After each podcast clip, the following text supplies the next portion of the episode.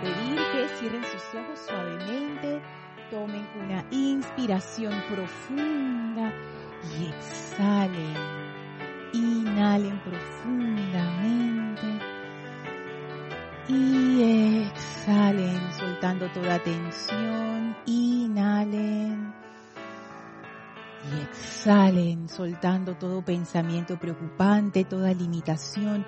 Sientan como toda la preocupación del día, toda esa tensión sale de ustedes y toda esa energía cae ahora a sus pies en donde la espera una fabulosa llama violeta.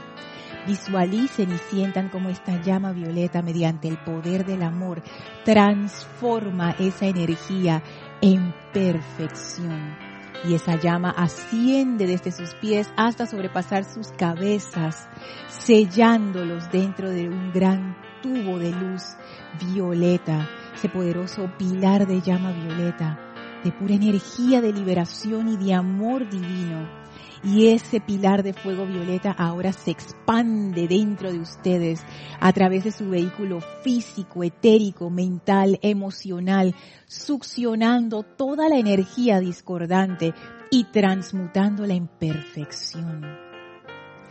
Sentimos ahora la maravillosa presencia dentro de esa llama de la amada maestra ascendida Porcia encarnación de la ley de amor.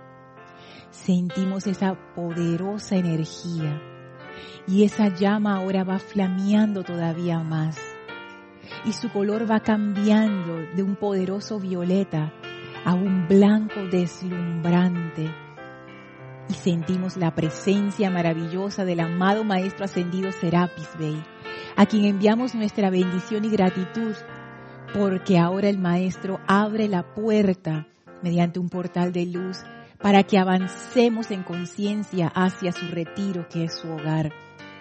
Gracias, amado Maestro Ascendido Serapis Bey, por esta oportunidad que nos, das, que nos das cada semana de visitar este retiro de ascensión. De la mano de la amada Maestra Ascendida Porcia, atravesamos ese portal hacia el templo de Luxor, atravesamos esos jardines maravillosos, subimos las escalinatas, atravesamos el primer templo, atravesamos el segundo templo, entramos al tercer templo y vamos directo a las grandes puertas corredizas del cuarto templo. Y en ese ascensor de pura luz electrónica blanca, la amada maestra ascendida Porcia eleva nuestra energía todavía más abriendo nuestra conciencia a la comprensión de la ley de amor. Las puertas se abren y ahora estamos frente a las grandes puertas del quinto templo. Empujen esas puertas que se abren suavemente y entren al templo. A ese gran templo circular con el brasero en medio en donde flamea la llama. Y el amado Maestro Ascendido Hilarión sale a nuestro encuentro y abraza a la amada Maestra Ascendida Porcia y nos abraza a nosotros. Y somos ahora parte de ese poderoso triángulo de energía, de verdad, del conocimiento de la ley de amor y de nuestro propio ser divino. Y aceptamos ahora esta bendición. Amada Maestra Ascendida Porcia y amado Maestro Ascendido Hilarión, abran nuestra conciencia a la comprensión de la ley de amor a la comprensión iluminada, científica y plena de esta ley de amor. Sentimos ahora esa bendición y les enviamos nuestra gratitud a estos maestros con quienes vamos a permanecer mientras dure la clase. Tomen ahora una inspiración profunda Exhalen y abran sus ojos. Bienvenidos sean todos a este espacio, Maestros de la Energía Vibración. Bienvenida Yari, bienvenida Maritza. Gracias Isa y Gaby por el servicio amoroso en cabina, chat y cámara. Gracias a todos ustedes sintonizados a esta clase. Gracias por su presencia física y a través de los medios digitales, la presencia yo soy en mí reconoce, saluda y bendice la presencia yo soy en todos y cada uno de ustedes. Yo soy aceptando igualmente. Gracias por estar aquí, gracias por poner su atención en este empeño, no solamente en esta clase, sino en todas las clases que conforman este empeño y en todas las actividades.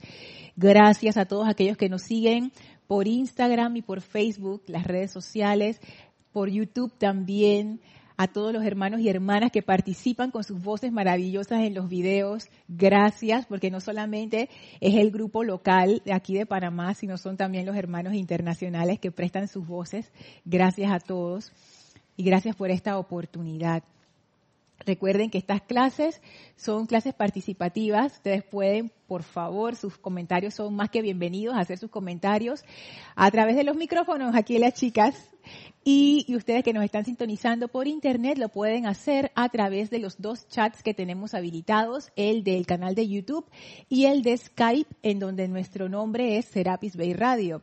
Si estás escuchando esta clase indiferido, o sea que hoy no es viernes 8 de febrero de 2019, igual me puedes hacer llegar tu comentario, qué cosa tan maravillosa, a mi correo electrónico lorna.serapisbay.com. Y bueno, quiero entrar de una vez en, materia, porque siempre me pongo a hablar, a hacer como una, recapitulación del capítulo anterior, y entonces cuando veo el reloj ya son las seis, dije, ¿esto qué es? Además tenemos media hora de clase. Y quería compartirles dos cosas que quedaron de la clase anterior.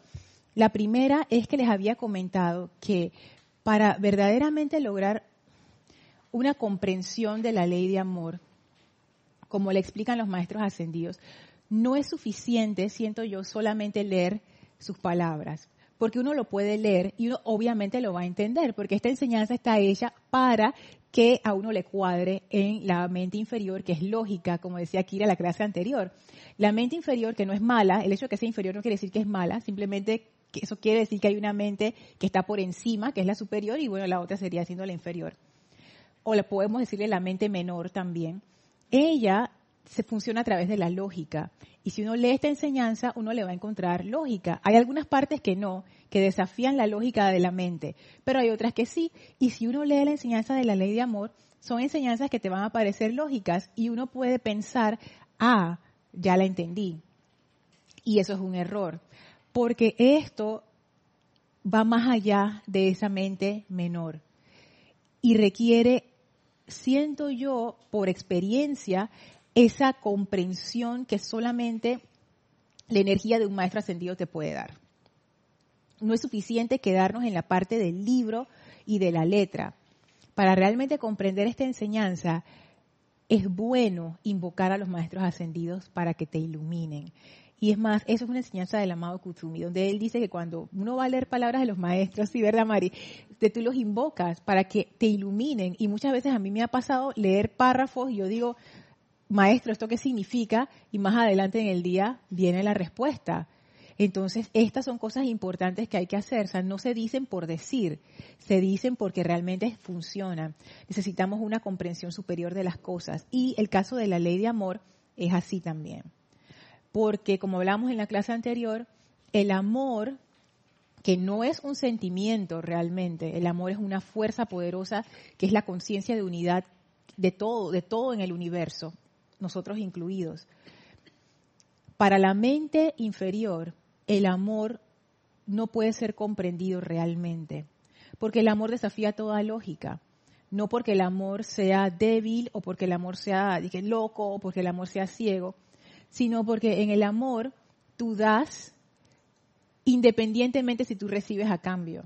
Y para la mente lógica eso no tiene sentido. Para la mente lógica es tú das y en la misma medida tú recibes. Pero el amor no tiene nada que ver con esas transacciones. El amor da totalmente. Es amor total. Entonces, eso, comprender eso es importante. Voy a poner un ejemplo concreto. El perdón cuando alguien te hace algo, una ofensa. Dentro de la mente lógica, ahí lo que cabe es ojo por ojo. ahí Marisa lo determinó, diente por diente. Tú me hiciste, y ahora yo te hago. Exactamente. Tú me hiciste un daño y ahora tú me tienes que resarcir. Pero con la ley de amor, eso está más allá. Y el amor es yo te perdono.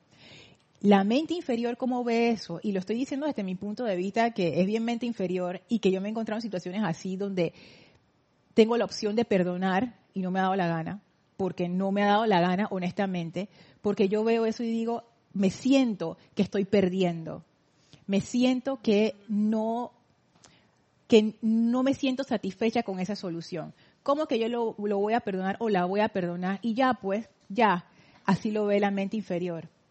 Pero cuando uno ve las cosas desde una conciencia superior, uno piensa diferente, uno siente diferente, porque esto también me ha ocurrido. Hay veces en donde uno es capaz de como elevar su conciencia a través de las actividades de fuego sagrado, invocaciones, etcétera, decretos que uno hace, aplicaciones. Y desde esa conciencia superior las cosas se ven bien diferentes. Y desde ahí yo sí he podido usar la ley del perdón sin ningún problema, sin ningún eh, temor, sin ningún sentimiento de que estoy perdiendo. Al contrario, es un gran sentimiento de liberación. Es como que, que hey, yo me libero, tú te liberas, nos liberamos. Y la energía que se transmuta ahí, wow, es como que ganancia para la otra persona, ganancia para mí, ganancia para las dos, ganancia se multiplica, es ganancia por todos lados. Pero cuando yo intento hacer eso mismo desde la mente inferior, es pérdida, pérdida, pérdida. Entonces, por eso es que es importante invocar la comprensión de estas, de estas enseñanzas, y en especial en el caso que nos compete hoy de la ley de amor. Así es que, para comenzar, vamos a hacer el ejercicio amado del centro del universo. Y digo amado porque mira, aquí hay fans de ese ejercicio. A mí me encanta ese ejercicio. Yo lo estoy haciendo ahora casi que todos los días porque es, es tan especial.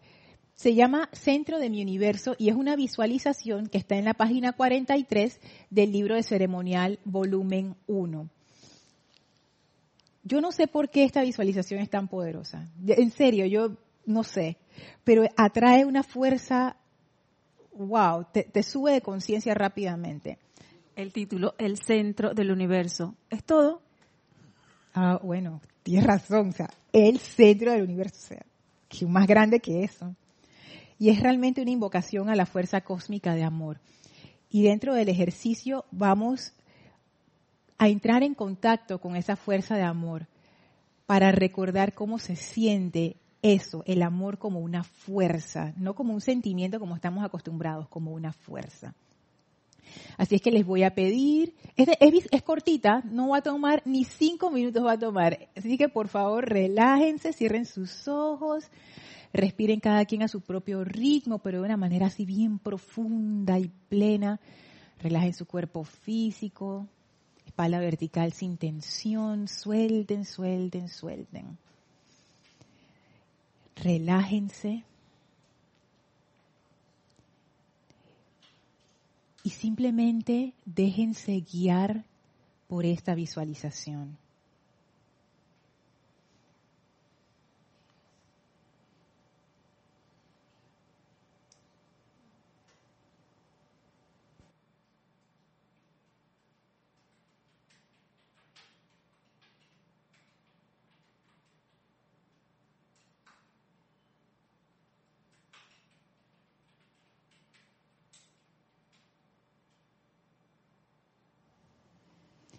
Sientan cómo están ahora rodeados de una poderosa luz. Y sepan que el centro de nuestro universo es la llama sagrada del yo soy en el corazón. Nuestro universo es toda persona, lugar, condición y cosa en nuestras vidas consciente o inconsciente, pasada o presente, debido a una escogencia obvia o a deudas kármicas.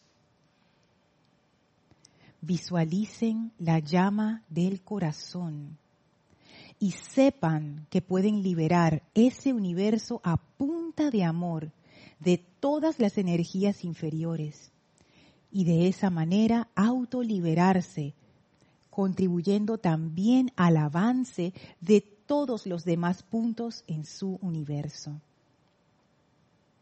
con esta afirmación, abran ahora el canal para el control de su universo por la magnífica fuerza cósmica del amor, que ahora se descarga en y a través de ustedes y fluye a través de la llama triple en su corazón. Sientan esa poderosa fuerza de amor que pone toda situación en orden. Y esta gran fuerza cósmica de amor nos eleva y ya no somos víctimas de las circunstancias en nuestros mundos, sino maestros. Visualícense en el centro de su universo, con toda persona, lugar, condición o cosa en órbita alrededor de la llama del corazón, algunos cerca y otros a una gran distancia. Visualicen a cada quien recibiendo un rayo de fuerza desde la llama de amor en sus corazones. Y en cada caso, este amor es una fuerza mayor que la energía de dicha persona, lugar, condición o cosa. Sientan cómo fluye desde la llama de amor en su corazón la actividad de liberar a punta de amor cada punto en su universo y ahora permaneciendo en este estado de conciencia, sientan las siguientes afirmaciones. Yo soy el centro de mi universo. Yo soy una fuerza de amor para todos sus puntos. Yo soy el pleno dominio del amor en acción a través de mí.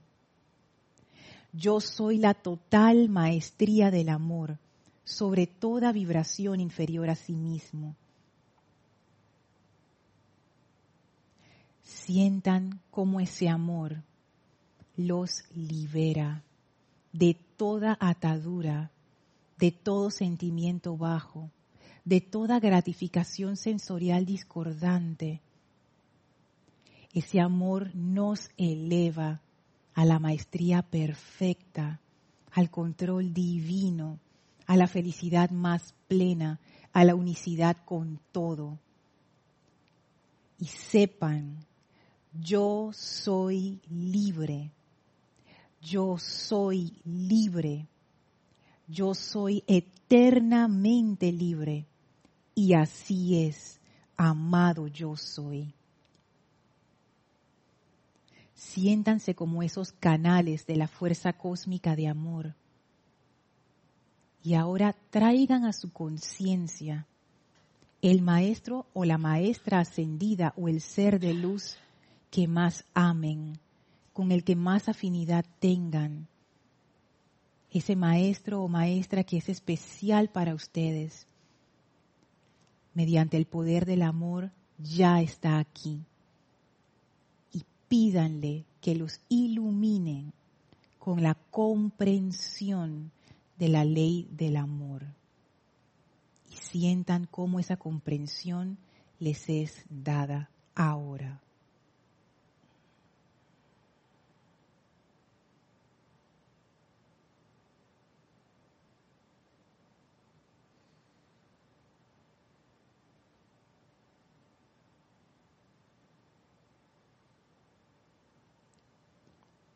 Envíen su gratitud a esta maestra o maestro ascendido o ser de luz. Y ahora tomen una inspiración profunda. Exhalen y abran sus ojos. Ay, uno queda así como que ah, esa visualización. Dice Mari que no quisiera ni abrir los ojos. Es que de verdad uno queda así. Hola, Elmi. hay micrófono, Maritza. Oye, nos estamos perdiendo el comentario. es que como nos vas llevando así a través, yo me voy como transportando hacia arriba y ya digo, ya bajamos enseguida. Ay, por eso que yo digo, que como me encanta cuando tú haces estas elevaciones de verdad, que es con ese amor tan profundo, que uno a veces quisiera que eso se fuera más largo, más largo. Ay, gracias, Mari. Tú sabes que, como decía, yo no sé por qué esa visualización es tan poderosa. Porque yo la he leído antes de tener esta conciencia, yo la leía y yo dije, eh, tú sabes, una, una más de las visualizaciones que está en el libro de ceremonial. Pero cuando la empecé a practicar con la conciencia correcta, es como se abre una puerta. O sea, yo no puedo entender esa, por qué atrae esa energía tan fuerte. Y es cortita, es, chiquitita. Yo creo que demoramos como los cinco minutos o un poquito más porque yo le metí algunas cositas, pero en realidad te la pueden hacer rapidísimo y eleva la conciencia. Y yo creo que es por eso, por la fuerza de amor que esa, ajá, que esa visualización llama, fuerza de amor. Y, cuando también nos dices que eh, eh, invoquemos a ese a esos ser que uno especialmente. Ajá. En mi caso, por ejemplo, a mí siempre, para mí es algo muy especial la amada Madre María y la amada ah. Lady Nada. Wow, esas dos señoras, Dios mío. por eso uno se siente que se va. Todavía más.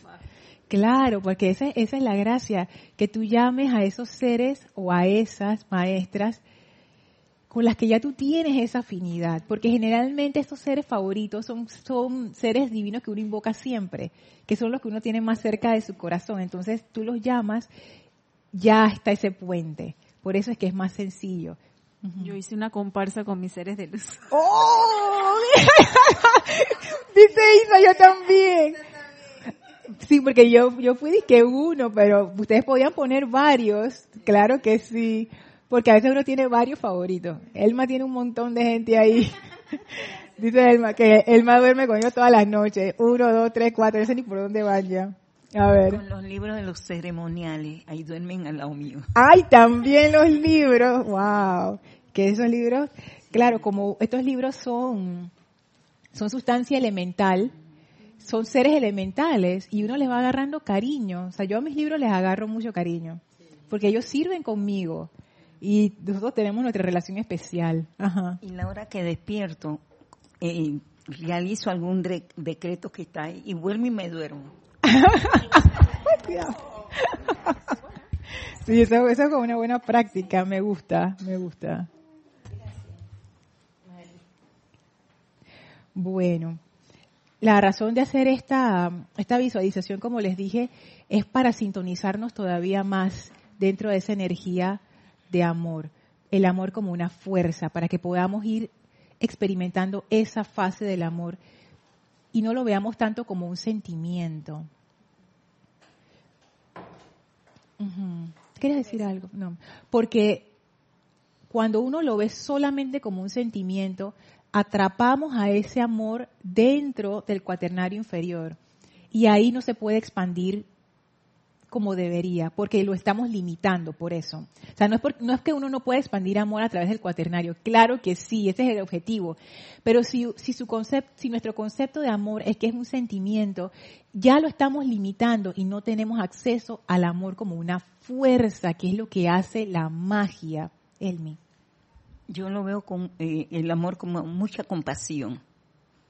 No es como con sentimiento, sino con compasión. ¿Por qué? Porque veo que esa compasión con todo, con la humanidad, con las plantas, ya hago conciencia que es parte divina de los maestros ascendidos y de todos los seres de luz. Así es parte de esa compasión. Siento que soy uno con ellos. Es que esa conciencia de unidad es parte del amor. Porque el amor es eso. El amor te hace ver que no es el otro allá y yo acá. Somos uno. No desde el punto de la mente inferior que me dice, no, no son unos, mira, yo lo estoy viendo, está separado.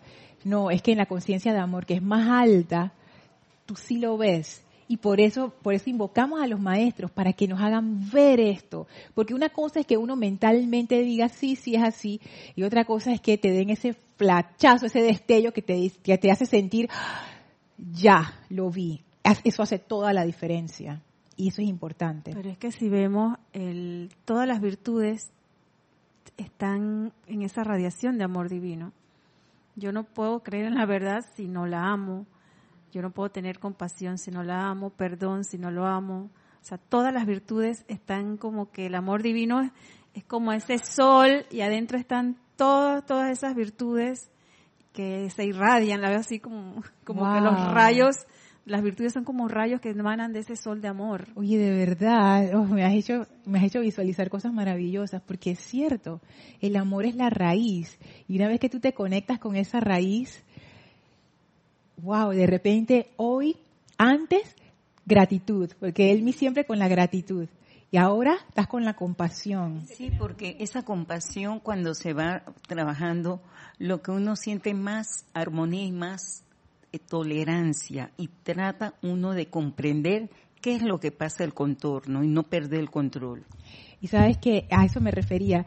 que Uno va trabajando diversos aspectos, pero al final tú te vas dando cuenta que todo sale de la misma raíz y esa raíz es el amor. Me hace acordar la película Avatar, Ujú. cuando el gran, el árbol que ellos tenían, que se conectaban todas las raíces y todo, todo, todo, todo era amor. Él- Era uno solo, como quien dice, era el todo, Ajá. y eso era todo amor. Wow, esa conexión. Y es bien interesante esa analogía, porque uno no ve las raíces de los árboles. Eso corre por debajo. Ajá. Y tú lo que ves es un, un árbol aquí, un árbol allá, pero los bosques están todos interconectados por abajo. Entonces son las redes invisibles que uno no ve. También me recordó la película Lucy, que llega un momento que ella ya veía la sustancia de todo. Ajá. Y toda Eso esa es sustancia, sí, la sustancia luz. Eh, Es, es que el amor es, wow, es que es tan, tan profundo, exactamente.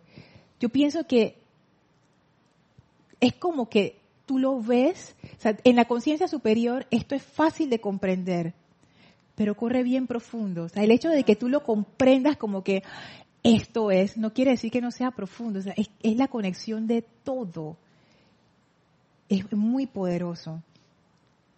Les quiero leer ahora el discurso que está en Misterios Develados en la página 40, que se llama Ley de Amor, porque quiero que lo vayamos estudiando y viendo las puntos que hemos tocado y quizás puntos que no hemos explorado. Se quisiera explorarlo con ustedes todos juntos. Este discurso no está dado por el maestro ascendido Saint Germain. Este discurso fue dado por un maestro cósmico. Eh, Misterios Develados es un libro que narra en, en una forma bien amena, como una historia, esa relación de discípulo-estudiante que se dio entre Guy Ballard y el maestro ascendido Saint Germain. Y ellos estaban viendo un episodio de parte de esa historia en donde un maestro cósmico se le apareció a un grupo de personas. Y este maestro cósmico, entre todas las cosas que dijo, les habló acerca de la ley de amor. Y dice así, página 40. Los apetitos sensoriales de vidas anteriores se convierten en la fuerza motriz y hábitos de vidas posteriores, manteniéndote en calidad de esclavo atado a la rueda de la discordia, la carestía y la necesidad, y disparándote a través de un laberinto de problemas y experiencias humanas de tu propia creación, obligándote a aprender y a obedecer a la ley del uno, el amor.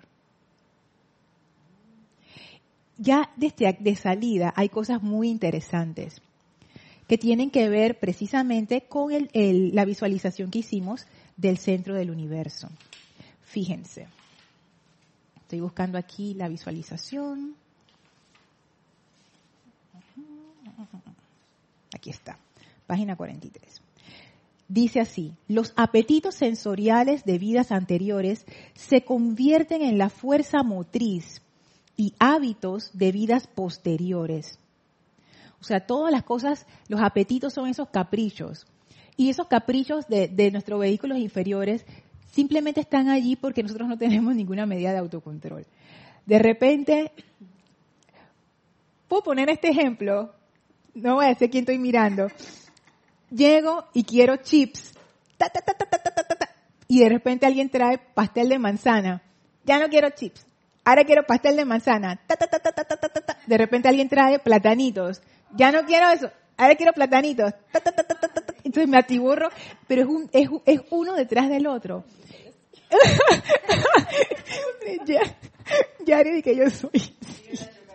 Ay, ya la vida, Isa también, confesaron las dos.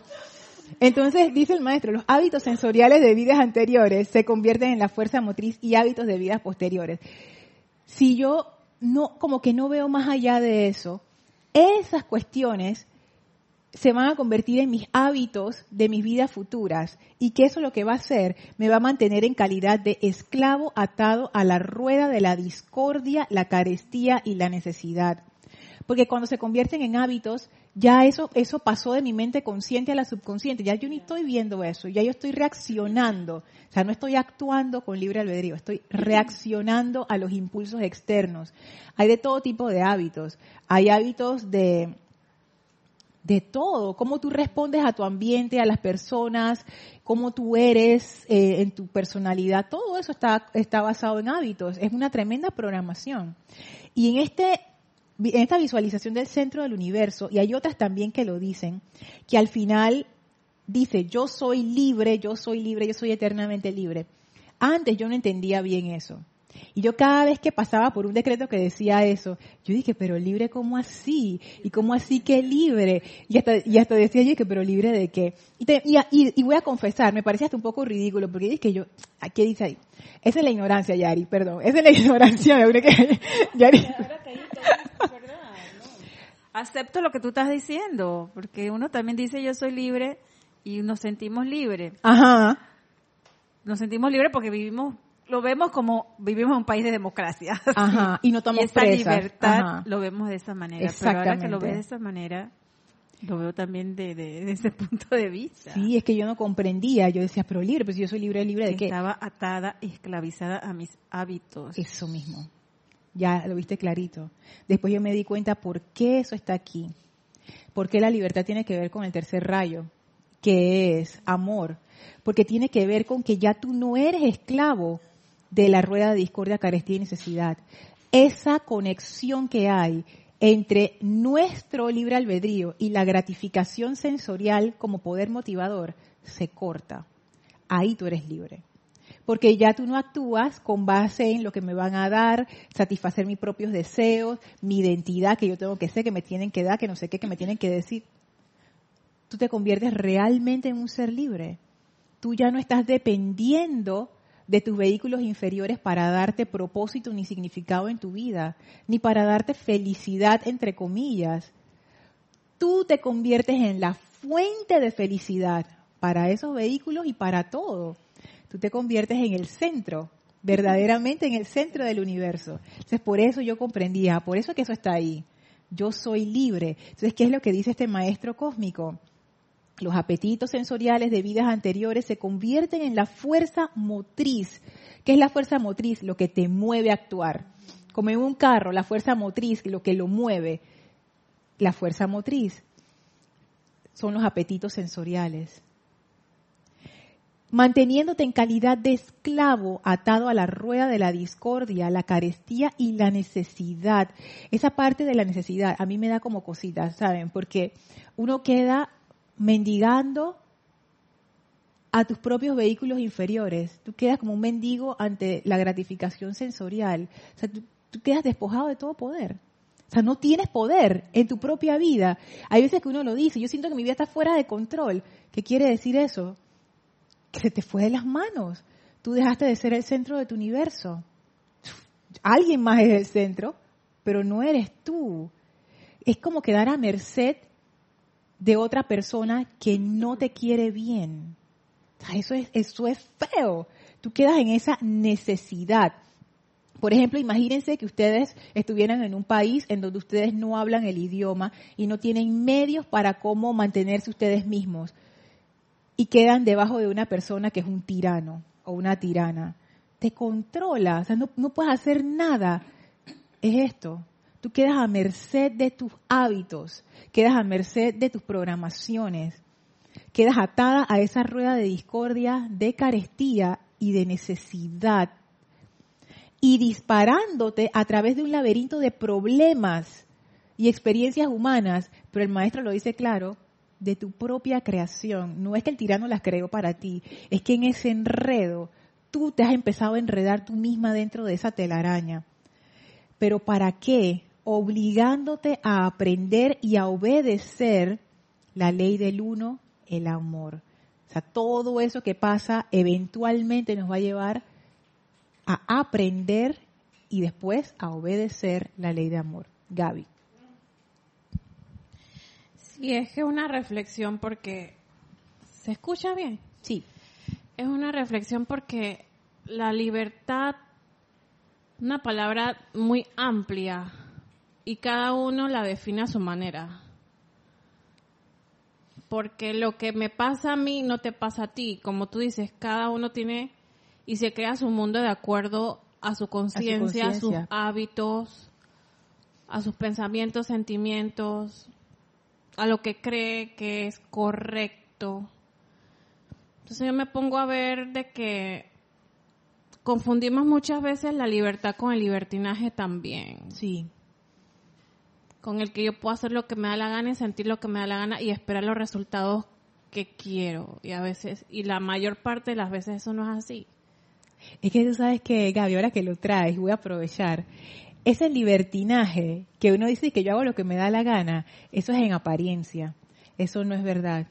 Uno cuando está en libertinaje, uno no hace lo que le da la gana. Uno actúa con base a sus programaciones.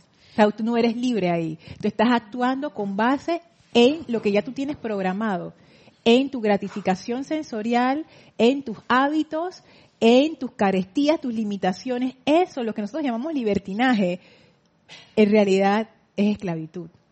Sí, porque es un descontrol y mayormente va dirigido hacia lo externo, hacia gratificarme con cosas que, que me gustan. Ejemplo, el shopping. ir de compras. Lo digo por mí. Ya, yo tengo que parar con eso porque yo no, ya sé, yo no, yo no me controlo. Y eso es algo que no está afuera, eso es algo que está dentro de mí, que yo tengo que, que analizar, controlar, mirar qué estoy haciendo, porque muchos, muchos dicen, ah, es que la libertad es hacer lo que uno le da la gana, tomar un avión mañana, irse para la reconchinchina y, y, y después venir y después hacer y deshacer, o sea, y, y, al final, ¿qué nos queda? ¿Un sentimiento de qué? De felicidad, de, de paz, de haberse comprado todo, todo el almacén. ¿Qué te queda? Es que esa es la, esa es la pregunta, Gaby. O sea, esa, esa es tremenda reflexión al final de eso, ¿qué me queda? Al, al inicio, tú, tú sientes, ajá, exacto, es el gesto que hizo Isa, como que, wow, mira todo lo que me compré, y tú lo disfrutas. Yo no, digo, yo no digo que eso está mal, al contrario, disfruten las cosas que tienen, y tú te encanta, pero después, poco tiempo después, ya viene el desencanto. Ay, ya me aburrí. Ay, yo quiero más. Yo quiero otro zapato. Yo quiero otra ropa. Yo quiero. Entonces, ese sentimiento que al inicio te elevó se convirtió en insatisfacción. Y es algo momentáneo. Es algo momentáneo. Entonces, esa libertad que la gente dice, libertad es hacer lo que a mí me da la gana, el amor no actúa así. El amor es verdadera libertad porque tú actúas desde tu corazón. Y cuando uno actúa desde el corazón, lo que uno hace no daña al otro. El amor es armonía. Armonía quiere decir, yo estoy bien, tú estás bien, todos estamos bien. Armonía no es yo estoy bien y los demás que vean a ver cómo se resuelven. Eso no es armonía y eso no es amor y eso no es libertad. Y tú sabes que yo siento que la libertad va más allá de muchas cosas que creemos. Sí. Realmente no la conocemos porque estamos en un proceso de aprendizaje, ¿no? Entonces en este proceso de aprendizaje uno mete la pata, uno saca la pata, y, uno se va todas las semanas en eso, y uno vive su vida aprendiendo, porque es lógico, estamos en una escuela. Sí, y sabes que algo que me hizo pensar cuando dijiste que uno no comprende o no entiende la libertad, ¿por qué cuando yo hago, yo hago lo que me da la gana en detrimento de otra persona? O sea, lo que yo hago, que es lo que yo quiero, daña a otro o lastima a otro eso no es libertad. Porque alguien pudiera decirte, no, Gaby, eso es libertad porque yo puedo hacer lo que yo quiera y nadie tiene derecho a decirme nada. ¿Tú sabes por qué no es libertad? Porque esa energía que tú enviaste te va a regresar, eso te ata. te ata. Exacto. Desde el punto de vista de la unicidad, lo que tú le haces a otro te lo estás haciendo a ti mismo. esa energía te ata. ¿Te ata a qué? Lo que dice el maestro. A la rueda de la discordia, la carestía y la necesidad. Prepárate porque lo que va a pasar es que vas a, entrar a un laberinto de problemas y experiencias humanas de tu propia creación, obligándote a aprender y a obedecer la ley del uno, el amor. Entonces eso de que, yo puedo hacer lo que yo quiero y, que, y, dañar a las personas y eso es libertad, eso no es libertad, eso es esclavitud. No se ve así cuando uno lo está haciendo, pero es así, porque primero uno está siendo esclavo de tu propia naturaleza baja. O sea, eres un robot. La mayoría de nosotros lo somos, lamentablemente es así. La mayoría del día nosotros estamos robotizados, inconscientes caminando por ahí. Y las pocas veces que actuamos desde el corazón, esas veces son como las pocas acciones de verdadero libre albedrío que tenemos en nuestras vidas. Y todas esas veces tiene que ver con el amor. ¿Tú quieres decir algo, Elmi? Gracias. Yo no lo había visto en la forma que eh, la expresión de la comida. No lo había visto, pero es verdad. Te impresiona esa parte. Sí, esa parte. ¿Sabes por qué? Porque nos convertimos esclavos en, en nosotros mismos porque queremos comer de todo y no tenemos el control y nos estamos perjudicando porque no damos disciplina a nuestros elementales. Qué importante es, eso, mira. Sí, por ejemplo, hay, hay comidas que yo no puedo comer solo una, los doritos. Yo no puedo comer un solo dorito. Y que voy, a agarrar nada más uno, no. ¿Sabes? La debilidad, que eso yo necesito más autocontrol, estoy trabajando en eso. Los, hay unos chips que se llaman Pringles. Hay unos que son de salsa agria y cebolla, que vienen en un empaque verde. Dios mío, eso yo me puedo comer toda esa lata así de... Y bueno, y cada quien tiene la porque están diciendo aquí. Y, y, hey, eso, o sea, yo me puedo tirar la, la gratificación y comerme toda la lata, pero yo sé que eso no le está haciendo bien a mi cuerpo, para nada.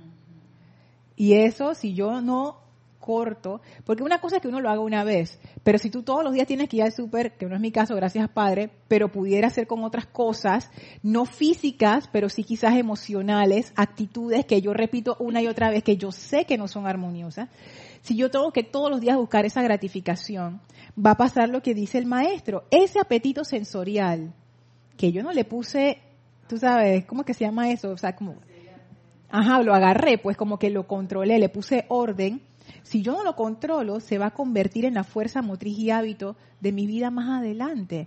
Y yo ni siquiera diría que mi siguiente vida, en esta misma, voy a quedar, yo misma me estoy atrapando. O sea, yo misma me estoy atrapando. Cada vez estoy más esclava. Mira lo que dice el maestro, en un laberinto. Cuando tú entras en un laberinto, tú de ahí no sales. No, pues estás toda confundida, ya no sabes ni para dónde ir. Donde tú piensas que vas a salir, no sales. Hay paredes que, que se, caminos que se acaban por todos lados y tú sientes como que, ¿cuándo yo voy a salir de este lugar? Yo me imagino que ustedes han pasado por laberintos en sus vidas y de verdad que eso es poco agradable. Pero cuando el maestro dice, esto es de mi propia creación, eso me pone a pensar. Me pone a pensar. Porque imagínense, uno dice, dice, ay, eso yo lo creé con mi libre albedrío. Yo, yo creo que no. Nuevamente, este es mi punto de vista. O sea, mi punto de vista es incompleto y parcial. O sea, no es que sea la verdad. O sea, esta es la forma en que yo lo, estoy viendo. O sea, no es, que, no es que sea así.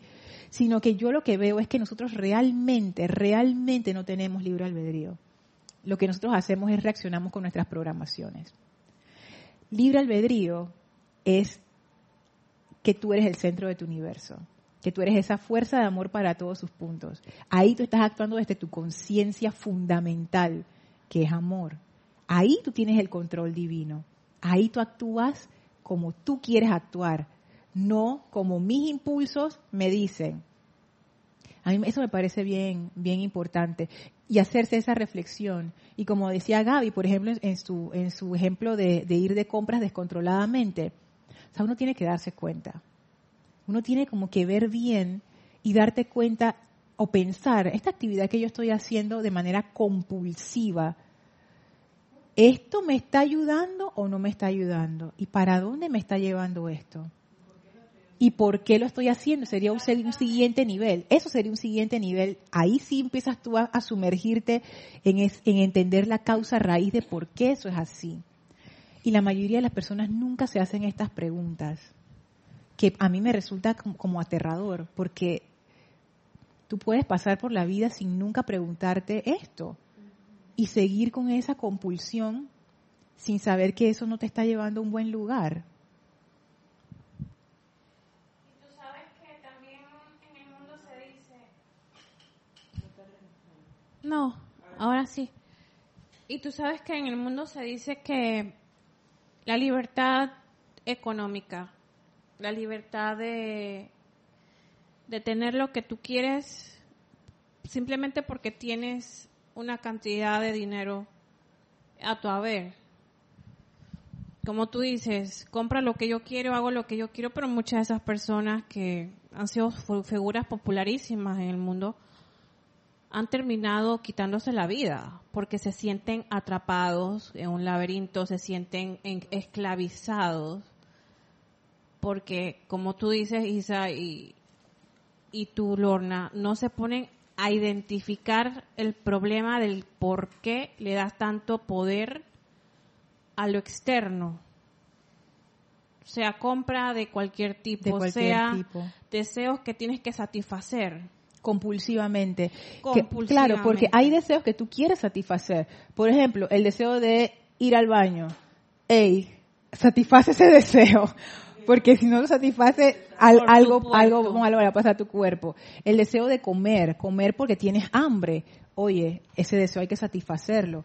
El deseo de sentirte en un lugar seguro, tener un hogar, por ejemplo, o el deseo de compartir con tu familia. O sea, todos esos son deseos. Eso no tiene nada de malo, o sea, los deseos no son el problema, porque entonces uno le quiere echar la culpa y dice, ah, que son los deseos malos del mundo. No, no son los deseos. La parte es cuando eso se vuelve compulsivo, o sea, ya yo no lo puedo controlar. Lo estoy haciendo y ya no lo puedo controlar, como los droga, como un drogadicto. Ajá, como alguien que está adicto algo. adicto, exacto, no solamente en drogas, sino cuando yo tengo una adicción. Ya eso se, eso ya, o sea, ya yo no lo puedo controlar. Ah, sí, yo no voy a fumar más y al día siguiente, pa, pa, pa, pa, pa, de nuevo estoy fumando. Y dije que no lo iba a hacer. ¿Por qué lo estoy haciendo? Porque realmente ya perdí el control de esa parte. Pero es que mira, hasta la palabra deseo es algo divino, porque ahí, si no me equivoco, está en el libro lo que es el deseo, el uso y apetito. Y el apetito. El deseo y el uso invocamos a la presencia para que nos guíe, o sea que hasta la misma presencia, el deseo es algo que nos da, es como parte de la naturaleza la presencia. En cambio, los de acá abajo, los apetitos, ya eso es de acá, como que dice, humano. Sí. No, ni siquiera viene siendo como un deseo. Ajá, el maestro hace esa distinción, tienes razón. Y uno tiene que aprender a distinguir, gracias por traerlo, porque uno tiene que aprender a distinguir, porque lo que uno no debería hacer es la actitud de que todo es malo, porque no, es otro extremo, exactamente Gaby, o sea, no es, no es que todo es malo, simplemente uno tiene que ver, es- esa es la cuestión, el discernimiento, el discernimiento del maestro sentido Hilarión. Ey, ver la cuestión, esto que estoy haciendo, ¿a dónde me está llevando?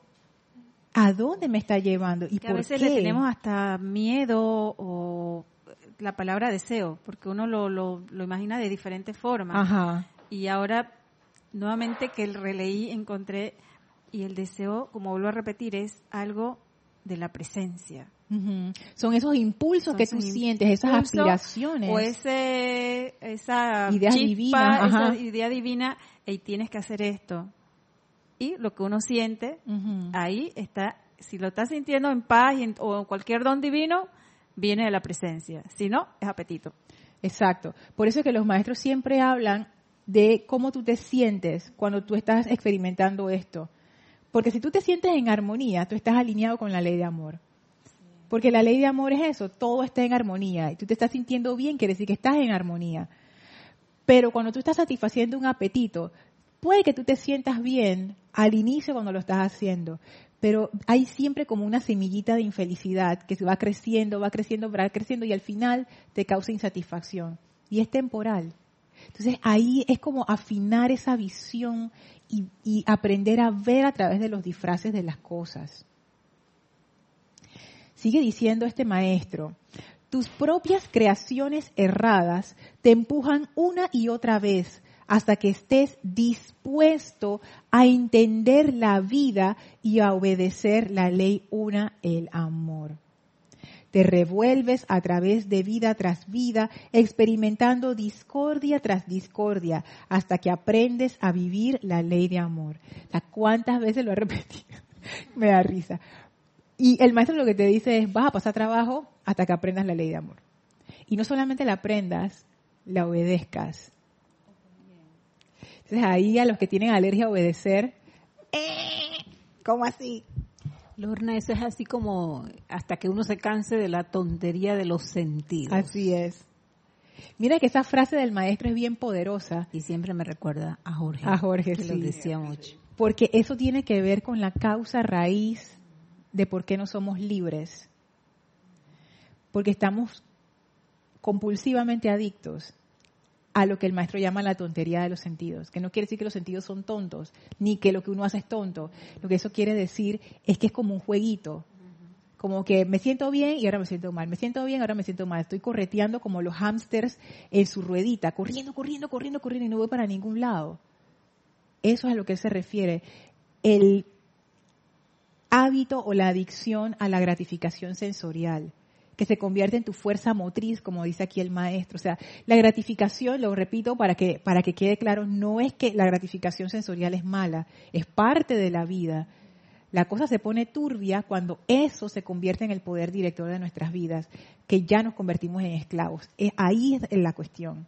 Y hasta que yo no me canse de eso, o sea, hasta que yo no tome conciencia de qué es lo que está ocurriendo, yo no puedo hacer ese corte. Y este maestro te dice, mira, eventualmente todo ese sufrimiento, ¿a qué te va a llevar? A que tú aprendas y, obedez y obedezcas la ley del uno, que es el amor. Hasta que tú te des cuenta que en realidad esa unidad de conciencia existe y entres a la conciencia de amor. Todo lo que nos ocurre en nuestras vidas. ¿Se acuerdan en la clase anterior que estábamos hablando? ¿Qué ocurre si esa ley de amor es tan maravillosa? ¿Qué ocurre con la energía discordante que te regresa por ley de círculo?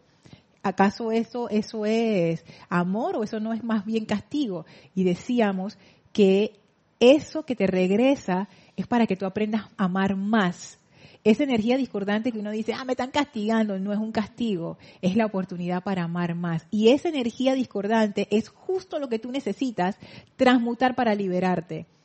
O sea, te viene el regalo pero está empaquetado de una manera fea, que tú dices, ay, qué feo. Pero cuando tú abres el paquete, tú dices, ah, oh, este es maravilloso. Pero si yo fui la que lo envolvió. Pero yo no lo quiero aceptar, Yari, porque ya se me olvidó, ya se me olvidó.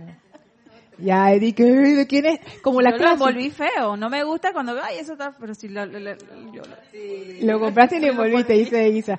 Pero es cierto, es como cuando uno está en la casa y de repente dice que, ay, ya dejó el plato sucio ahí, no sé qué. Y al rato te acuerdas de que ahí fui yo. Ah, y entonces, y entonces, viste. Y ahí no pasa nada, no pasa nada.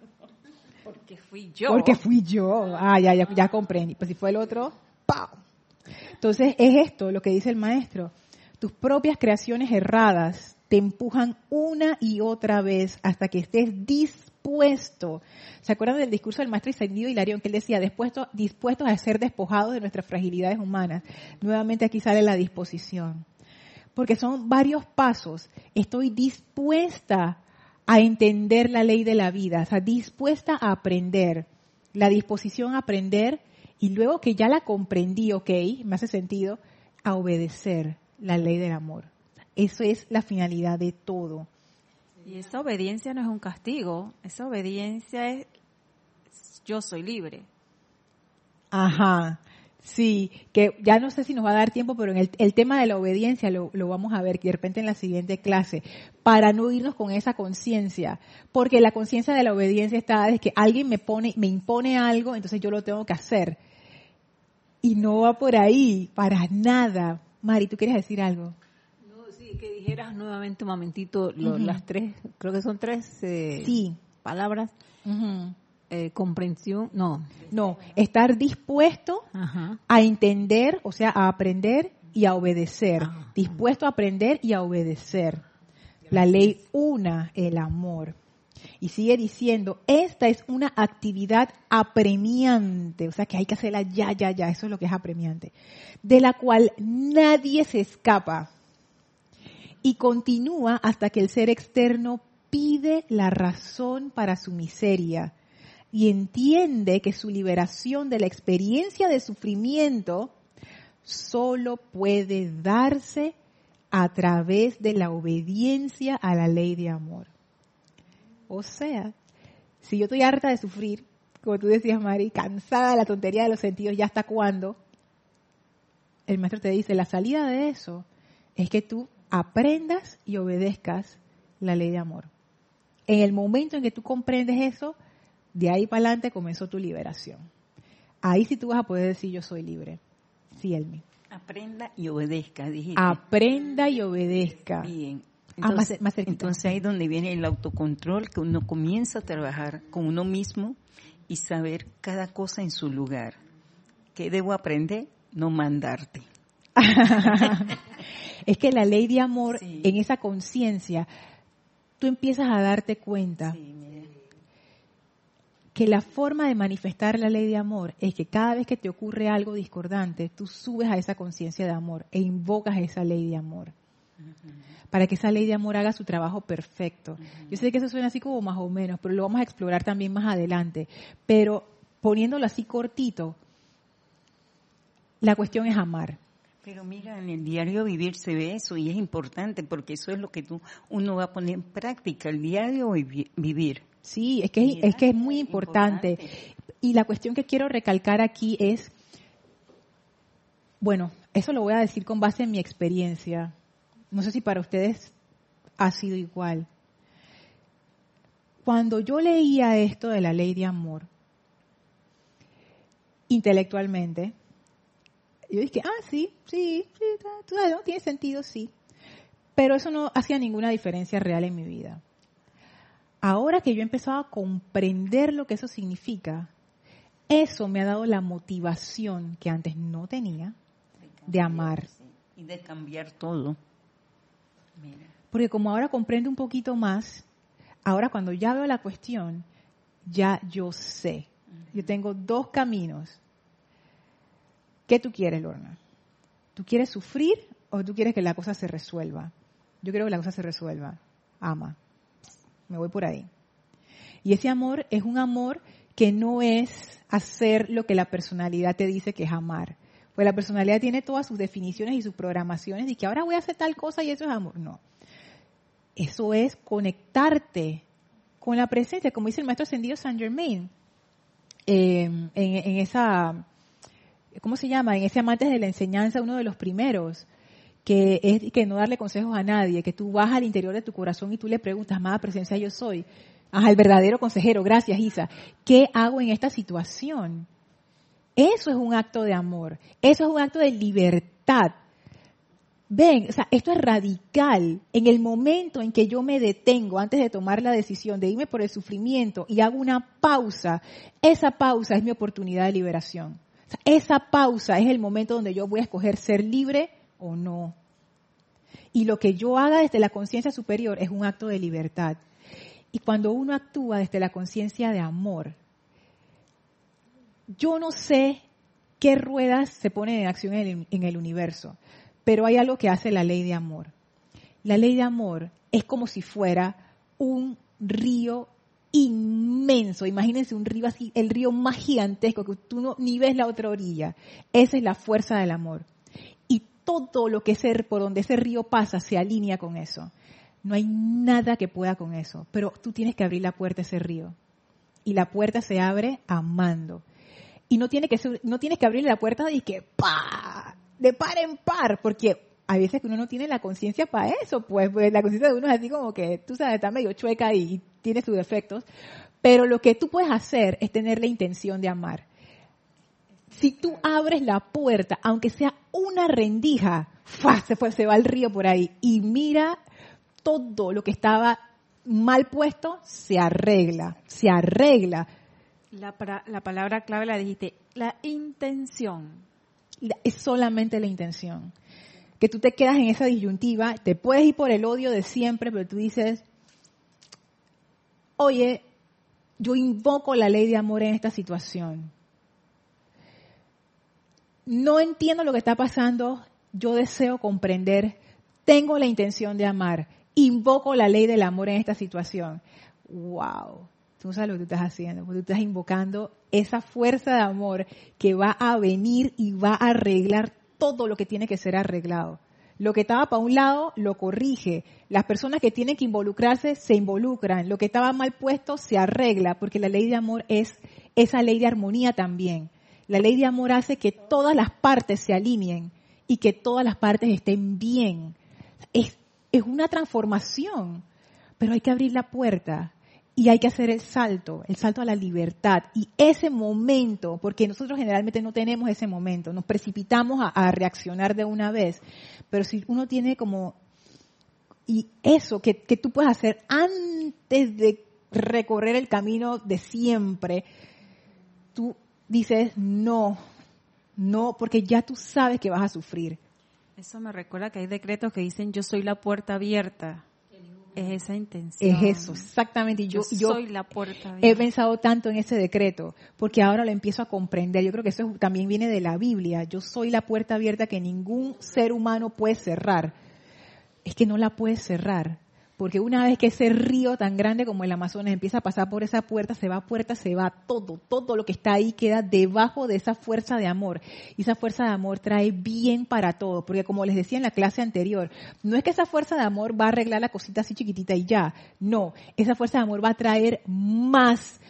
Toda la situación que tú pensabas que estaba perdida, la va a arreglar, la va a convertir en bendición, la cosa va a quedar mejor de lo que tú jamás te imaginaste que iba a quedar. Mi guasu las cataratas de Iguazú. a ese nivel de poder estamos hablando. Sí, amor, cómo se va expandiendo. Sí, Kira. Sí, ¿sabes, Lorna? Ahora que mencionabas acerca de que eh, eh, todo se te arregla,